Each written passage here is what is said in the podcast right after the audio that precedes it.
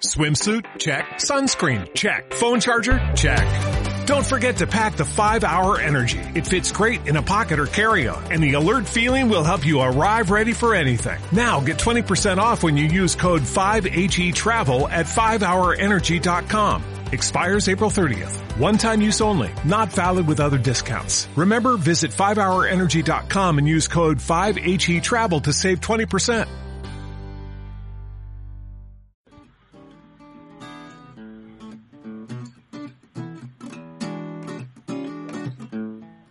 Hola, somos Albert Pérez Llanos y Gianfranco Mercado, emprendedores en el mundo de la hotelería.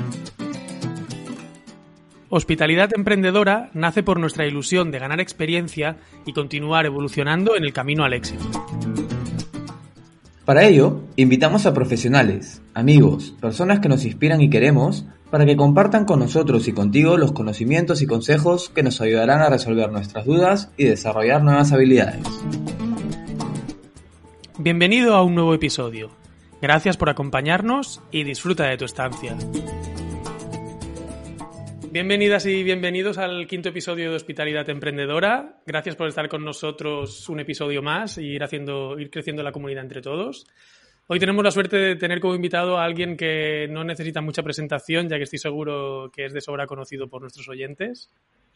Es un emprendedor nato que a los 24 años fundó su primera empresa un referente del marketing digital en España y en Latinoamérica.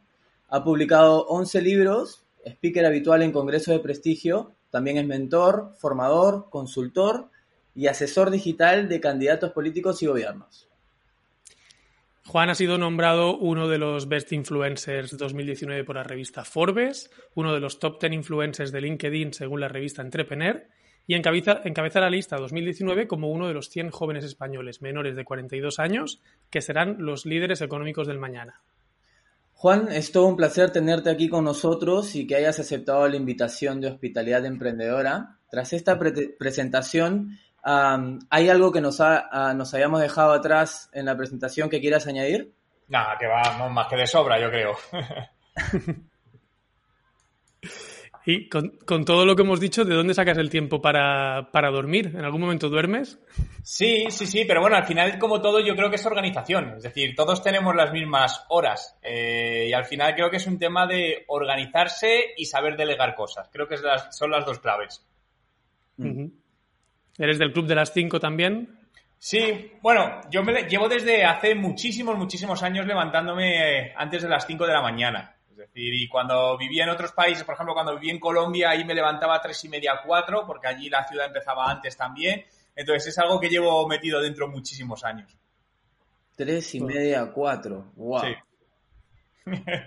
bueno, allí es que también, eh, por ejemplo, tenemos reuniones a las seis y media, siete de la mañana. Es decir, todo como que se adelantaba. Entonces, claro, al final tu vida, pues la adelantabas una hora, hora y pico al día. Tú has vivido, de, lo de Colombia no lo, no lo sabías, sabía que habías vivido en Canadá, en Colombia, ¿has vivido en algún otro país también? No, no, no, he viajado, pero de vivir eh, únicamente en, sí, en Colombia, Canadá, bueno, y España, obviamente. Y, a ver, a mí, por ejemplo, ahora, empezando por ahí, em, yo soy peruano, he vivido en Estados Unidos, eh, bastante joven, era en mi época de estudiante, y luego ahora en España, donde emprendí. Em, ¿Qué crees tú que te ha aportado el hecho de vivir en distintos países en cuanto a tu actitud emprendedora? Buah, muchísimo porque al final es ver, además en, los distintos países donde he vivido he montado empresas allí, entonces al final es aprender, es decir, emprender en, en, distintos países se hace de distinta manera, porque tienes distintos tipos de ayudas, entre otras cosas, ¿no? Desde, no sé, quizá en, lo más difícil ha sido Colombia, lo más fácil ha sido Canadá y lo que en medio está España, ¿no? Es decir, en Colombia tuvimos muchísimos problemas, pero no os podéis imaginar y lo conseguimos con ayuda de personas, sino, y aún así llevamos varios años intentando cerrar la empresa allí y todavía no lo hemos conseguido. Y esto simplemente es como la peor de las experiencias en ese sentido, ¿eh? por lo menos. Mm. Y Canadá fue todo lo contrario. Canadá, pues en cuestión de pocos días, con solo 300 euros, tienes abierto una sociedad, no pagas autónomos, 30.000 primeros dólares al año de beneficios exentos de impuestos. Es el otro lado que es maravilloso. Y, aparte de para emprender, para buscar nuevos clientes? ¿La forma de negociar también será diferente según el país? Sí, yo creo que cada... ¿Tienes una estrategia que vas amoldando? Sí, cada país tiene su cultura. Por ejemplo, yo lo que viví en, en Colombia, es decir, ya me lo habían dicho, ¿no? Que en Colombia tienes que estar allí para cerrar negocios, porque al final los negocios se, se, mezcla también una parte muy personal, ¿no? Con quien haces negocios, entonces lleva más tiempo. Aquí en España quizás somos más directos, ¿no? Es decir, va, nos vemos tal, no, no, hacemos tanta, tanta relación personal. Allí sí es cierto que, que requería mucho más todo eso. En la zona de Canadá también son bastante, bastante directos, ¿no? Eh, yo quizá me, me empatizo más con eso, pero porque mi manera de ser es muy directa. Al final es de cómo consigo el objetivo que quiero con la mayor productividad, lo, que, lo cual implica el menor tiempo posible, ¿no? Entonces, si algo lo puedes cerrar en dos días, ¿por qué estar tres meses demorando algo que al final va a suceder, ¿no? Entonces, me cuesta un poco adaptarme a esa parte, pero bueno, creo que lo importante y lo que me ha ayudado mucho en vivir eh, en distintos sitios, con distintas culturas, es por un lado también aprender a moldarte a que cada uno tenemos nuestras cosas y a moldarte absolutamente a todas las culturas y todas las necesidades de cada momento. Sí, definitivamente. Aparte, bueno, eh, en mismo España también puedes encontrarte con culturas o con maneras de ver las cosas muy diferentes sin salir del mismo país, ¿no? Entonces, definitivamente debe ser una experiencia que, te aporta mucho. Em, tú como emprendedor, em, es, tienes tu expertise en marketing digital y en transformación digital. Em, la transformación digital es algo de lo cual se viene hablando mucho últimamente, pero quizás no muchas personas o tienen una idea errónea de lo que es transformación digital. ¿Podrías decirnos, bajo tu concepto, qué es la transformación digital? Mira, para mí la transformación digital es adaptar la empresa al momento del mercado. Es decir, creo que la mayor parte de empresas tienen un concepto erróneo de transformación digital. Eh, de hecho, no sé, llevaremos que ocho años hablando de transformación digital y una de las cosas que siempre digo es que las, las empresas creo que son muy pocas las que han hecho una transformación digital. Creo que muchas dicen que lo están haciendo porque hay que decirlo, porque hay que subirse al carro, porque está de moda, pero realmente la transformación digital es un proceso que va desde dentro de la empresa. No tiene nada que ver ni con redes sociales ni con la web. Entonces, son muy, muy, muy pocas, creedme, las empresas que realmente han hecho esa transformación digital. Ahora con lo que estamos viviendo se está acelerando, ¿no? Y esta aceleración obligada es lo que está haciendo pues que haya empresas que eh, intentan en dos meses hacer un proceso que requiere años, lo cual pues al final les está haciendo un embudo y les pone en una situación problemática. Pero para mí no es otra cosa que es algo que ha pasado siempre. El, el, mercado va cambiando, el contexto cambia, el consumidor cambia. Lo único que tiene que hacer tu empresa es adaptarte. Y para eso, al final, la flexibilidad que tengas, la capacidad de adaptación a los cambios rápido es crucial para sobrevivir. Lo podemos llevar, es cierto que ahora metemos la palabra digital porque es algo transversal en los negocios, pero no es otra cosa de algo que ya ha pasado y que va a seguir pasando.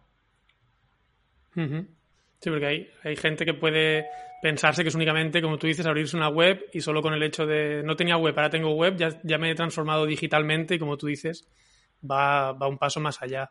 Sí, em, y mira, por, por, decirte, es decir, es un tema, por ejemplo, de procesos o de, o de modelos de negocio realmente, ¿no? Ser, ser mucho más rápido. Mira, con una empresa que, que, conozco, llevaba dos años diciéndole, tenían un solo modelo de negocio, un canal, ¿no? Para mí transformarse digitalmente es abrir distintas líneas de negocio que te permitan, en caso de que vengan momentos críticos, poder sobrevivir. Bien, esta era una empresa, como le pasa a muchas, que tenían un único modelo de negocio desde hace muchos años. Y yo llevaba dos años por cercanía con ellos diciéndole, abrir esto, haced esto, porque en algún momento vais a tener problemas, tal. Bueno, ya lo haremos, ya lo haremos. Claro, ha llegado esto y su única línea de negocio está relacionada con el mundo del espectáculo, el turismo, etcétera. Caput. Literalmente caput. De hecho, estuve reunido con ellos un mes antes de que pasase, de que nos encerrasen, porque como había eso y, me decían, Juan, esto no va a pasar, pero bueno, vamos a soltar ideas. Y yo le decía, a ver, todas estas ideas que tienes están muy bien, pero esto es imposible llevarlas a cabo porque requieren tiempo. Y evidentemente al final les sucedió eso, ¿no? Y para mí eso es la transformación digital. Ellos decían que eran digitales. Mentira, al final internamente seguían siendo puramente analógicos. Mm. Me gusta esa idea de buscar cómo adaptarse a las necesidades del mercado. Tú empezaste muy joven con, tu, con tus primeras empresas y ya tienes muchos años viendo transformaciones y cambios en el mercado. Ahora estamos viviendo un cambio súper acelerado. ¿Hacia dónde crees que evolucionarán las necesidades del mercado? Pues creo que bueno, bonito y barato. Es decir, pero entendiendo por barato no de bajo precio, que siempre mezclamos estas dos cosas. Al final algo es caro o barato dependiendo de los resultados, ¿no?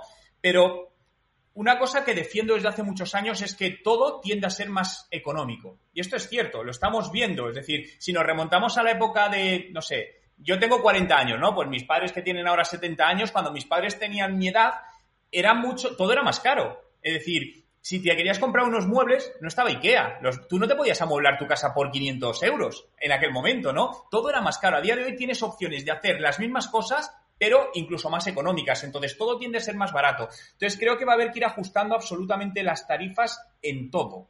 Y esto lo estamos viendo que está pasando también en el, en el campo de la educación, donde antes para hacerte un máster te tenías que ir a la mega escuela de negocios, ta, ta, ta, e hipotecarte media vida para pagar los 40.000 euros que valía en esa escuela de negocio un máster, ¿no? Y ahora nos hemos dado cuenta que eso ya no es necesario, que ahora tienes otros modelos de aprendizaje que pueden ser que con menos inversión puedes tener el mismo resultado. Entonces creo que va todo un poco por ahí, ¿eh? por adaptarse a ese tipo de cosas. Volviendo un momento a la transformación digital que comentábamos, eh, lo, decimos para las empresas, pero también a nosotros, a nivel de nuestra marca personal, creo que a veces nos olvidamos y tú que tienes una marca personal tan fuerte, que has creado una marca con los años, ¿cómo podemos aplicar esa, esa transformación digital a nuestra propia marca personal? ¿Qué consejo nos darías? Ábrete una web. Es decir, esto esta es la primera parte de una transformación digital personal. ¿Cuántas personas conocéis que tengan una web propia? Seguro que muy pocas. Si miráis en vuestro círculo cercano, gente que no se dedica al mundo digital, ¿eh? pero al final todos tenemos un ámbito profesional. ¿Cuántos tienen la web con su dominio? Prácticamente nadie. Es decir, sobre el total son muy pocos. Para mí esa es la primera parte, porque la marca personal la tenemos todos. Otra cosa es que no la tengas trabajada, eso son cosas distintas. Y por tener trabajada la marca personal no vale conformarse con tener un perfil en LinkedIn, por muy bien optimizado que esté. Eso simplemente es algo externo. Entonces, al final, tu marca personal existe independientemente de que quieras emprender, porque cuando emprendes y alguien va a mirar sobre ti, va a, ver, va, a afectar tu marca personal.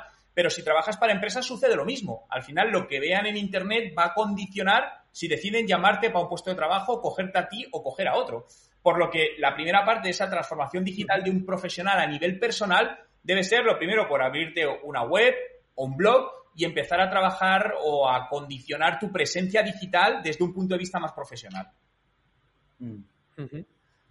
Sí, la verdad que es importante dar ese cambio de chip de que la marca personal al final la tenemos que trabajar todos sin importar de si somos empresarios o no, porque creo que es algo que eventualmente es como nos tenemos que vender para un futuro eh, empleador o proyecto, etcétera, ¿no? Quizás también la gente tiene un poco que adaptar adaptarse a ese cambio también de saber que estamos todos siempre buscando ver quién es quién online, entre las redes sociales también, o cuidar cómo, cómo nos vemos en las redes sociales, creo que es algo, algo súper importante. Em, tú tienes presencia en las redes sociales, en bastantes.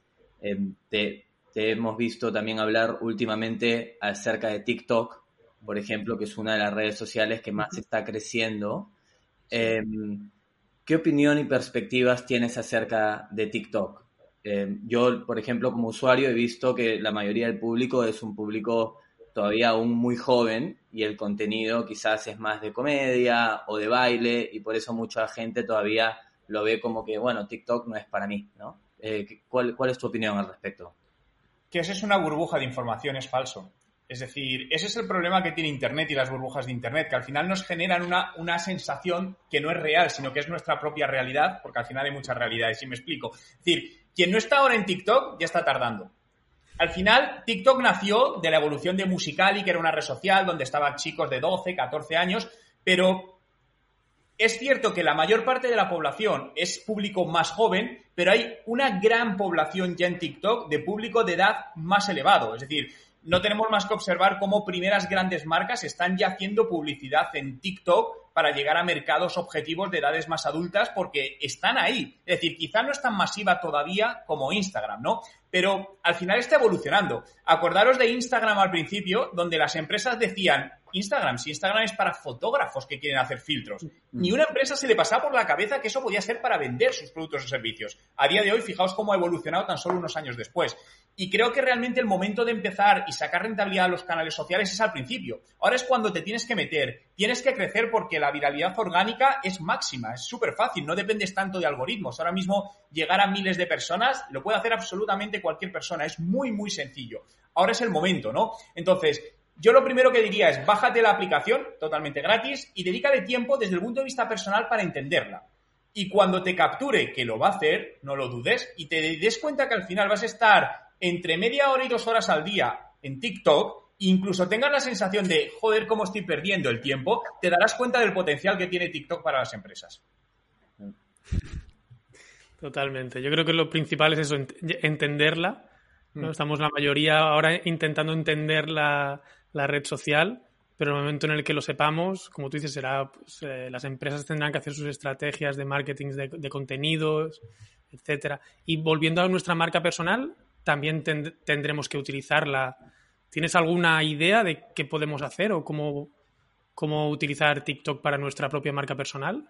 A ver, es complicado, sobre todo el qué tipo de contenido genero, porque como bien decías, es todo muy contenido de ocio, de challenge, de cosas chorras, ¿no? Y entonces muchas veces dices, oye, ¿cómo me meto yo aquí? Joder, yo no estoy dispuesto a salir bailando. ¿Sabes por qué? Porque mi marca personal no va alineado con eso. Entonces, no tienes por qué salir bailando. Es decir, si tu marca no está alineado con eso, creo que no hay que hacer esas cosas. Pero al final es un canal donde, por ejemplo, puedes compartir píldoras de conocimiento de entre 15 y 60 segundos súper útiles, donde hay profesionales que ya lo están haciendo. Te dediques a lo que te dediques. Es decir, de hecho hay un... Se, salió un poco a la luz, creo que fue hace tres semanas, un señor que es un profesor de matemáticas, que tendrá unos 60 años, enseñando matemáticas a través de TikTok con muchísimo éxito. Es decir, es una persona de más de 60 años, matemáticas. Entonces, si esa persona lo ha conseguido, cualquier otra persona que no lo consiga es simplemente porque no lo está intentando. Sí, lo he visto, lo he visto ese profesor. Yo soy usuario de TikTok eh, tengo que admitir que me he puesto a bailar un par de veces, pero, siempre con un objetivo tipo de comunicar y enseñar un poco lo que quiero, lo que quiero comunicar. Pero es verdad que los vídeos de baile tienen más visualizaciones que los vídeos en, los cuales salgo hablando. Entonces, pero, ¿qué, pero, ¿qué, más te da? Es decir, el problema es que intentamos siempre, ponemos de métrica de éxito visualizaciones y seguidores o likes y tal, y eso da absolutamente igual en muchos casos. Porque eh, yo qué sé, a veces, y esto lo puedes extrapolar a cualquier red social, ¿eh? incluso a YouTube, que dicen, joder, es que tienes solo 2.000 visualizaciones por vídeo. Ya, pero si son de nicho, te digo que con eso puedes generar mucho más dinero que youtubers que tienen millones de seguidores. Y lo digo porque conozco los datos. Entonces, al final es un tema de nicho. La rentabilidad está en los nichos. Si tú tienes una audiencia muy segmentada, aunque el volumen no sea alto, da absolutamente igual. Ahí puedes hacer dinero. Sí, sí, eso es verdad. Em, a mí me gustaría tocar un tema un poco relacionado a lo que estamos haciendo ahora, que es podcast. Tú vienes hablando de podcast hace muchos años.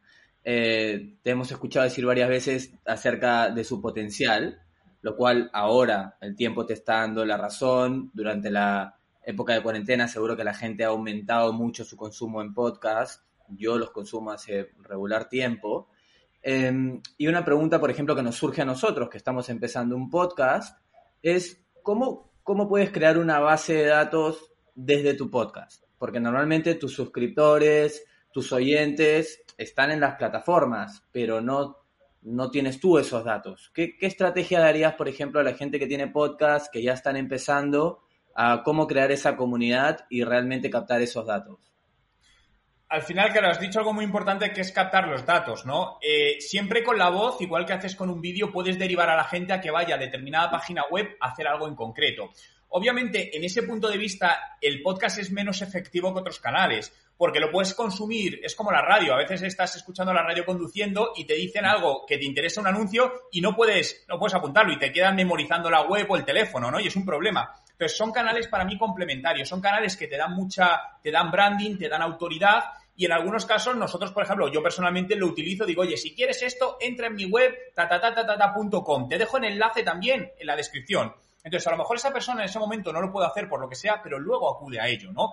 Creo que al final, de todas maneras, toda la parte de contenidos hay que intentar diversificar lo máximo posible. Es decir, ya que haces un podcast, hazte un video podcast. Claro, es un poquito más de esfuerzo técnico, aunque también es un poco más de incómodo, ¿no? Porque al final un podcast lo puedes hacer tumba en tu cama en pijama, que nadie te ve. Ahora, ponerte en el vídeo es un poco más rollo porque, joder, me tengo que poner al menos decente, en un sitio que esté decente, que haya cierta iluminación. Pero al final ese pequeño esfuerzo de más creo que merece la pena, ¿no? Yo llevo haciendo podcast más de 10 años, que antes no se consumían tanto. Y creo que es uno de los canales que mm, más potencia tienen y van a tener en el futuro, sin lugar a dudas. ¿Y crees también que las empresas lo pueden usar? Eh, ¿Pueden crear contenido em, que sea que vaya directamente al consumidor? ¿Cómo, o sea, ¿Cómo podemos segmentar? ¿Cómo pueden segmentar para buscar ese nicho las empresas para darle ese contenido a través de, de podcast?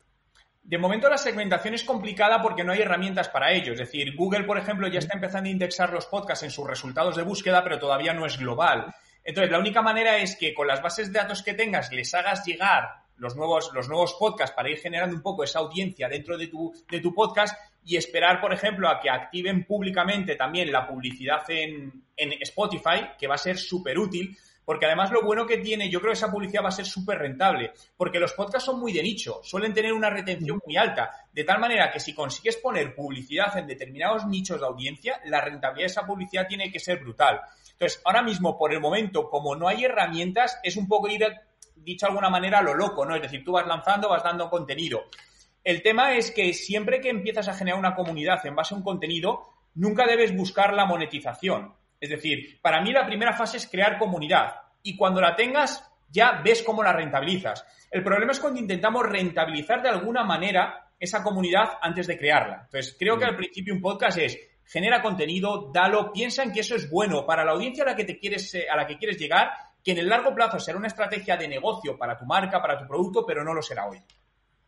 Creo que eso es una excelente estrategia, en verdad, en todas las redes sociales también, ¿no? En todos los medios en los cuales estamos comunicando. El hecho de pensar en dar valor en vez de estar, ah, ¿cómo voy a monetizar? O de, dónde, cómo, que es como muchas empresas siempre quieren, no, quiero vender.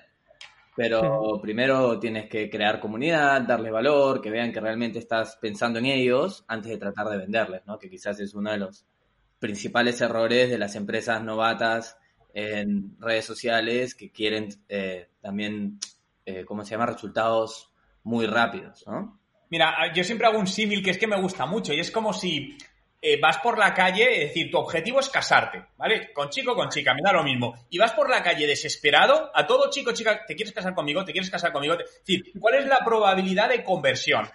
Prácticamente cero. Es decir, y si alguien te dice que sí, pues sal corriendo porque tienes un serio problema. Entonces, ahí no hay probabilidad de conversión. Entonces, si tú te quieres casar con alguien, eso lleva un proceso. Primero tendrás que conocerle, ayudarle, seducirle, pasar un tiempo y luego te casarás. Entonces, para mí es lo mismo. Al final, cuando eh, quieres conseguir un cliente, eso es casarse con él. Y eso lleva un proceso. Si lo intentas desde el principio, lo que haces es espantarlo. Mm. tienes un podcast diario, que lo que venimos hablando, habla sobre marketing digital, transformación digital. El hecho de tener de, que crear contenidos diarios obviamente te obliga a estar muy por encima de la evolución en cuanto a lo que está pasando en el sector, ¿no? Las noticias, lo que hace Facebook, lo que hace TikTok o lo que sea que vas compartiendo, ¿no? Em, yo entiendo que tú has ido viendo tendencias y cómo evolucionan a través de los años. En los últimos años hemos hablado mucho de inbound marketing, de creación de contenidos, redes sociales, podcasts. Pero ¿qué puede ser lo siguiente? Estamos quizás, porque por ejemplo Google Glass, yo no lo, vi por ahí un par de hace un par de años, pero no lo he visto todavía adaptado al día a día. ¿Hacia dónde crees que puede ir el marketing digital hacia, en un próximo paso? Hacia la coherencia basada en datos de todos los canales. Es decir, yo creo que los principales canales ya están desarrollados. Es decir, lo que queda es potenciarlos y unirlos entre ellos de una manera lógica. Es decir, que no haya silos de información, que ahora mismo es lo que hay. El marketing digital de las cosas más potentes que tiene es que tenemos toda la información. Y eso a la vez es uno de sus mayores problemas y es que no sabemos bien cómo gestionarla y cómo administrarla, ¿no? Entonces, algo tan sencillo como cuando llamas a un servicio de atención telefónica de cualquier empresa, de seguros, lo que quieras, y te sale un robot, te pide tu DNI, tu nombre tal, después de 20 minutos te atiende una persona y te vuelve a pedir los mismos datos. Y dices, ¿para qué? Bien, si eso está pasando en empresas top, pues claro, cuando vamos a empresas más pequeñas todavía eso no está centralizado. Entonces tenemos un montón de información desvinculada. Entonces creo que el siguiente paso hacia donde vamos es al final de alguna manera integrar toda esa información que nos permitan hacer una trazabilidad perfecta del usuario en los distintos puntos de contacto con nuestra empresa, sea con un podcast, con WhatsApp, con email, con vídeo, con lo que sea, de tal manera que seamos capaces de, entregar en el momento preciso el contenido preciso a la persona precisa. para, para, que eso pase también, ahí entra un poco en juego la privacidad, mm. que yo creo que ahora también estamos en ese punto en el que eh, nos estamos, estamos aprendiendo un poco más de privacidad, pero a la vez estamos siendo menos conscientes de que estamos dando nuestros datos de forma, em, no sé cómo decirlo, pero consciente o inconsciente a través de Alexas eh, y todo este tipo de, dispositivos. ¿Tú crees que todo esto será lo que haga ese nexo, esa trazabilidad, esos datos que nos van cogiendo sin que sepamos?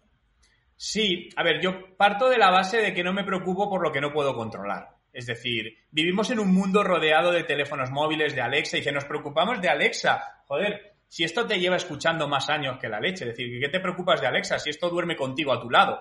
Me da absolutamente igual. Y como no lo puedo controlar, no me preocupo. La única manera de salir de todo esto es irte al medio de la montaña de ermitaño y ya está. Entonces, salvo que hagas eso, estás aquí metido. A partir de ahí tenemos que ser conscientes nosotros de nuestra privacidad. Es decir, no podemos quejarnos de la privacidad cuando luego muchas veces nos sacan una aplicación por Facebook que nos dice que nos va a decir a qué actor nos parecemos y todos nos la bajamos como locos y lo que hace es meternos un virus. Eh, entonces, lo primero es que tenemos que ser responsables somos, somos nosotros. Ahora bien, creo que tiene que haber unos protocolos, obviamente, de uso de, los datos. Pero fíjate que tampoco se necesita gran cantidad de datos para hacer toda esta trazabilidad. Al final, el usuario te tiene que dar todos esos datos. Si él quiere, dale algo a cambio, ¿no? Nosotros, por ejemplo, dentro de la parte del Instituto Digital, tenemos una, trabajamos mucho el inbound marketing basado en datos. Y cuando cualificamos al usuario, le presentamos un formulario para que nos complete unos 15, 20 campos. Y os puedo decir que de media el 30, más del 30% de los usuarios lo completan. Y pedimos datos como cuánto dinero están dispuestos a invertir, etcétera, etcétera. Pero ¿por qué hacemos eso? Porque yo lo que quiero es que solo esté la gente que esté interesada. El que no, que se vaya.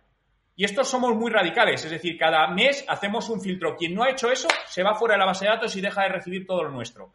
Porque al final creo que el marketing efectivo se basa en el marketing dirigido a la persona adecuada. No al final hay mucha gente que se apuntó porque a lo mejor en ese momento le interesaba algo, pero a día de hoy ya no. No le sigas impactando. Si le interesa, volverá. Sí, sí definitivamente la hipersegmentación. Bueno, nosotros que estamos en el mundo de la hotelería, es algo que se habla mucho de, de cómo personalizar desde antes, pre-reserva, durante, post, claro, cuando tienes todo tipo de clientes desde cualquier parte del mundo, es algo que para mí todavía me parece impensable, pero seguro que estamos ya de camino, pero yo lo veo bastante, bastante complicado por la cantidad de datos, justamente como dices, que están esparcidos por, por tantos lados. Pero es em, un tema, perdona, pero es un tema de querer hacerlo. Es decir, creo que en el mundo de la hotelería, pero en general en el mundo de, de los negocios, son pocos los que utilizan la parte de esta hipersegmentación pero es porque no mm. quiere. Están las herramientas. Es decir, si por ejemplo yo puedo usarlo como pequeña empresa, yo tengo un sistema que pagamos para hacer eso, cualquier hotel, sobre todo de estos grandes, pueden hacerlo multiplicado por mil. Lo que pasa es que no es algo que tienen, ese proceso de digitalización no lo tienen metido todavía en, su ADN de la empresa. Y que al final, que un usuario entre después de visitar tres veces la web de tu hotel porque no sabe si ha comprado y que en el proceso de navegación le personalices con su nombre o con cierta información que ha hecho, sería clave en mejora de las conversiones. Pero la mayoría siguen sin hacerlo. Entonces, esa es la parte de transformación digital que hablábamos, que no es hacer una web, que no es estar en redes sociales, que es un proceso interno más, más, bueno, más ambicioso, dicho de alguna manera. Sí, va también con una mentalidad, definitivamente. ¿no?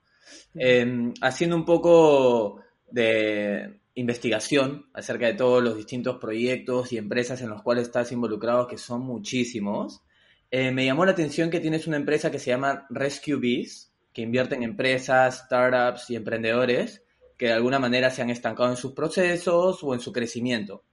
Em, según tu experiencia dentro de esa empresa o habiendo, hablando habiendo hablado con muchísimos emprendedores y pequeñas empresas, ¿podrías decirnos normalmente por qué motivos se suelen estancar las empresas hoy en día? ¿Dónde sueles encontrar mayormente los cuellos de botella? Yo creo que al final, a ver, hay varias cosas. Creo que uno hay una falta de conocimiento, el sectorial. Es decir, yo, por ejemplo, no sé de hoteles, pero si yo quiero montar un hotel, por mucho dinero que pueda tener para montar el hotel, necesito a alguien que sepa de hoteles, ¿no? Seguro que recordáis eso, que en la época en la que los futbolistas montaban restaurantes y se arruinaban, ¿no? Y se decía que si te querías arruinar, monta un restaurante sin saber de restaurantes. Es exactamente lo mismo. Entonces creo que muchas veces hay una falta de conocimiento. Llegan, por ejemplo, tres abogados o, y montan un buffet de abogados digo, sobran dos. Es decir, a mí me falta otra persona que aporte otro tipo de conocimiento. Entonces creo que esas habilidades, por un lado, falta. En otro caso, muchas veces veo falta de previsión en el coste de poner un proyecto en el mercado. Es decir, tenemos la sensación de que el mundo digital es gratis o casi gratis. Es muy fácil montar una tienda online para vender algo, es decir, porque te puedes ir con Shopify, pagas 19 euros al mes y tienes una tienda online. Ahora, eso no genera venta solo. Entonces, veo como muchas veces se montan proyectos online creyendo que esto es fácil arrancarlo, que con las redes sociales de repente empiezas a vender y no es tan sencillo. Entonces, creo que muchas veces hay una falta de, de previsión de los costes de lanzar un proyecto en determinado mercado. Como bien sabéis, el mundo de la hotelería, el sector turístico, es un sector digitalmente bastante avanzado porque son de los primeros que empezaron a hacer e-commerce online, donde los primeros productos eran productos turísticos, ¿no? Y si te quieres posicionar o pagar publicidad para determinados destinos, es carísimo. Por lo tanto, si tú te metes en ciertos negocios turísticos, necesitas una capacidad financiera muy grande. Entonces, esa parte, me voy a la primera parte, la parte del, del plan de negocio creo que es muy importante, ¿no? De hecho, fijaos que uno de los últimos máster que he lanzado es de cómo montar un negocio en Internet y me dedico, sobre todo al principio del máster, a enseñarles a montar un modelo de negocio para testar en tres meses el producto y ver si es viable o no y si lo es, escalarlo. Pero al final jugando con el tema del mínimo producto viable, porque si no, mm, es que al final puedes tener una muy buena idea, pero si no la ejecutas de la manera adecuada, la vas a perder. Decía Gianfranco que has tenido muchos proyectos, has, emprendido con, muchos éxitos, pero ¿has tenido algún proyecto que, hubieras emprendido que no funcionara tan bien, que fuera un fracaso o que dijeras, mira, por aquí no va, cierro y, me enfoco en, otro, en otra cosa? Si es así, ¿qué aprendiste de, ese proceso, de ese... No sería fallo, sino de ese aprendizaje. No, de hecho hay más fracasos que éxitos. Esto es así. Otra cosa es que tú no pongas los fracasos. Es decir, claro, cuando dices, he montado esto, pero no dices, he montado esto y he perdido esto, esto, esto, eso no lo ponemos, ¿no? Pero realmente en todo ese proceso hay muchos, es decir, hay más que no me han funcionado. Y de todos he aprendido muchas cosas. En algunos he aprendido que me he precipitado demasiado en poner un proyecto en el mercado. En otros aprendí que me metí en algo que no conocía, por eso os decía antes, y que digo, ¿quién me manda a meterme en algo que no conozco? Pues al final el resultado es que esto no puede, no puede funcionar. El asociarte con las personas inadecuadas en, en algunas situaciones. Creo que al final tienes que obtener de todo. Creo que el fracaso es parte del éxito, ¿no? Eh, también cuando decimos que intentamos justificar los fracasos con el aprendizaje, creo que es una autojustificación. A nadie le, a nadie le gusta fracasar. Es decir, esto es obvio. Cuando muchas veces decimos, no, pero de esto he aprendido. Y una mierda. Es decir, si a mí me diese la opción de no fracasar, no fracasaría nunca, igual que el resto de la gente. Entonces, lo que pasa es que eso es, al final, la consecuencia del éxito es la suma de intentos de éxito que te fracasan y te llevan al éxito, porque al final son proyectos que van pivotando uno con otro y llevan al éxito. No sé, la famosa eh, marca de gafas de Sol Hawkers al final que parece que fue un éxito, pero eso fue el pivotaje de tres proyectos anteriores que no les funcionaron. Entonces, lo que pasa es que eso, salvo que lo investigues, no es algo que se cuenta en primera fase. Por lo que yo creo que todo es un, es un proceso y debes intentar, obviamente, aprender, aprender de todo, pero claro, buscando el éxito. Ya, aparte, yo te he escuchado decir que tenías como objetivo lanzar, creo que un proyecto nuevo cada año. Sí. Ya, ahí seguro que obviamente vas a acumular de todo, ¿no? Eh, éxitos y no tan, no tan éxitos. Es normal. Pero tienes que, pero fíjate, tienes que ser algo que es muy importante y de esto he aprendido, ahora que dices eso, es saber en qué eres bueno y en qué no eres bueno. Creo que eso es importantísimo y poco a poco lo he ido aprendiendo. Entonces, hay cosas que me fracasaban porque no estaba intentando hacer algo que no era bueno y no sé si no era bueno porque no me gustaba o al revés, me da absolutamente igual. Pero eso ha sido uno de los grandes problemas. Entonces me he dado cuenta que soy, que se me da bien tener ideas, arrancarlas en el mercado, pero no gestionarlas. Es decir, sino poner a otra persona que las gestione. Entonces, tienes que saber es eso, es decir, hasta dónde llegas tú y dónde tiene que entrar otra persona en el que le delegues para, seguir eso adelante. Eh, ahora, comentando eso que dices que delegas para que alguien lo, lleve también, eh, eh, hemos escuchado que dices que generas más de 600 piezas de contenidos al mes. hemos, hablado, hemos hablado de podcast, de vídeos de YouTube, etcétera, con lo cual entendemos que tienes un equipo al que delegas eh, porque si no sería, sería inviable. Em, en este caso, delegando, porque tú te has basado mucho en tu marca personal, en Juan Merodio, mm. delegar algo tan importante, tan crítico, tan, tan, eh, tan básico como tu marca personal, en la que un error queda para siempre, que no puedes borrar, cambiarte el nombre y volver a empezar. Em, ¿Cómo lo llevas eso de delegar tu marca personal? Bien, porque soy un inconsciente y confío en la gente. Es decir, y creo que esto es clave. Creo que el mayor problema de los emprendedores es la que no sabemos delegar, pero lo que dices, por el miedo de juego, el esfuerzo que me ha costado esto, y porque al final tenemos una falsa sensación de que nadie va a hacer las cosas tan bien como las hacemos nosotros. Y cuando delegas te das cuenta que no simplemente eso es falso, sino que la gente lo hace mejor que lo que tú lo haces. Entonces, esa es la parte más importante. Al final yo es muy importante confiar en el equipo, ¿no? Y eso es lo que hago, es decir, buscar gente, ir montando un equipo de gente que realmente es buena y que confío en ella. Eso lleva un proceso, habrá gente que no te encaja, que tal, bueno, no pasa nada. Pero cuando das con ello, yo les delego, cada uno es responsable de su área, es decir, yo no reviso absolutamente nada, porque si tuviese que revisar las cosas, como pasa muchas veces, al final eres un cuello botella y dejas de hacer cosas por revisar.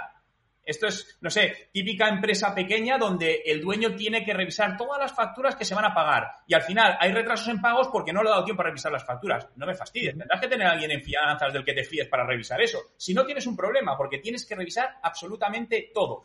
Y ese es uno de los grandes problemas. Y lo segundo, que no soy nada perfeccionista, en absoluto. Soy lo más antiperfeccionista que existe. Hay gente que eso dice que es un problema, yo lo considero una virtud, porque el perfeccionismo para mí es algo subjetivo. La perfección no existe, es algo que tú percibes, ¿no? Entonces, la perfección lo que te lleva es estar demorando, procrastinando algo hasta ponerlo en el mercado. Yo soy más de lanzarlo más o menos como esté y sobre la marcha ir testando y corrigiendo.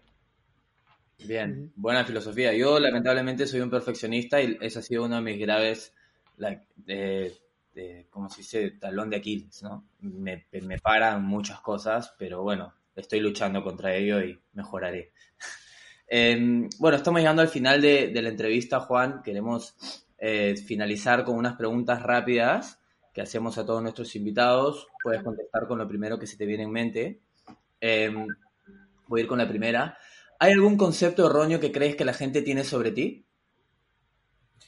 Eh, quizá que soy serio. ¿Hay alguna creencia personal tuya, algo que tú creas que otras personas puedan pensar que es una locura? Eh, bueno, sí, mi objetivo es jubilarme a los 45 años. Bien, está buena. ¿Cuándo fue la última vez que cambiaste de opinión acerca de algo importante y por qué fue? Ostras, pues yo creo que la más bestia fue hace dos, tres meses cuando nos encerraron con el coronavirus. Es decir, porque me di cuenta de que estaba haciendo cosas que no me gustaban. Aunque económicamente eran rentables, no me atreví a dejarlas porque económicamente eran rentables, ¿no? Y gracias a ello me atreví o me obligaron a dejarlas y poder dejar algo que no me, no me estaba motivando. ¿Cuál es el libro que más has regalado?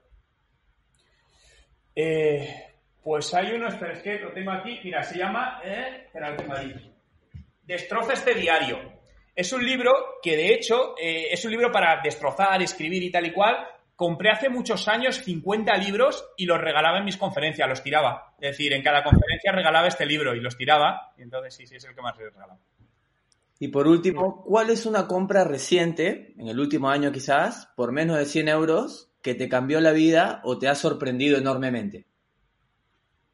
Pues seguro que ha sido alguno de los libros que me he comprado. Al final me gasto bastante dinero en libros, es decir, no recuerdo cuál, porque me suelo leer tres a la vez, pero siempre los libros, todos los libros me cambian cosas, siempre, siempre. Creo que es de lo más, de las mejores inversiones que hay, en libros y formación. Totalmente. Buena inversión siempre. Hmm.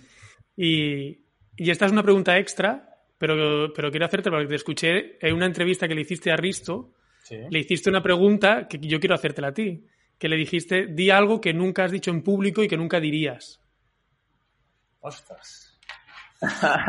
Me pareció muy buena pregunta. Risto no supo, no supo qué responder. responder, pues no, tampoco sé qué responder, porque obviamente no lo vas a decir en público, ¿no? Pero no me acordaba de esa pregunta, joder, que leíste. Vale, vale, qué buena, esa me la vuelvo a apuntar. Bueno, Juan, eh, muchísimas gracias por tu tiempo. Eh, si quieres, hay algo que quieras añadir o puedes comentarle a nuestros oyentes dónde te pueden encontrar y nosotros compartiremos los links obviamente en las notas del episodio. Nada, lo más sencillo, vete a Google, busca Juan Merodio y ahí vas a encontrar mi web, redes sociales y todo lo que necesites. Muchísimas gracias por, por tu tiempo, por esta entrevista. Y gracias a todos los oyentes también. Eh, seguiremos, no, no, descansamos, no nos vamos de vacaciones, seguiremos aquí sacando episodios cada semana. Y nada, muchísimas gracias. Gracias, Juan. A vosotros. Y hasta la próxima. Hasta la próxima, gracias. Eso ha sido todo por hoy. Esperamos que hayas disfrutado de este episodio y haberte aportado conocimiento de valor para tu desarrollo personal. Recuerda suscribirte a nuestro canal y dejarnos tus comentarios. Comparte este episodio y contagia la ilusión del crecimiento personal. Hasta la próxima.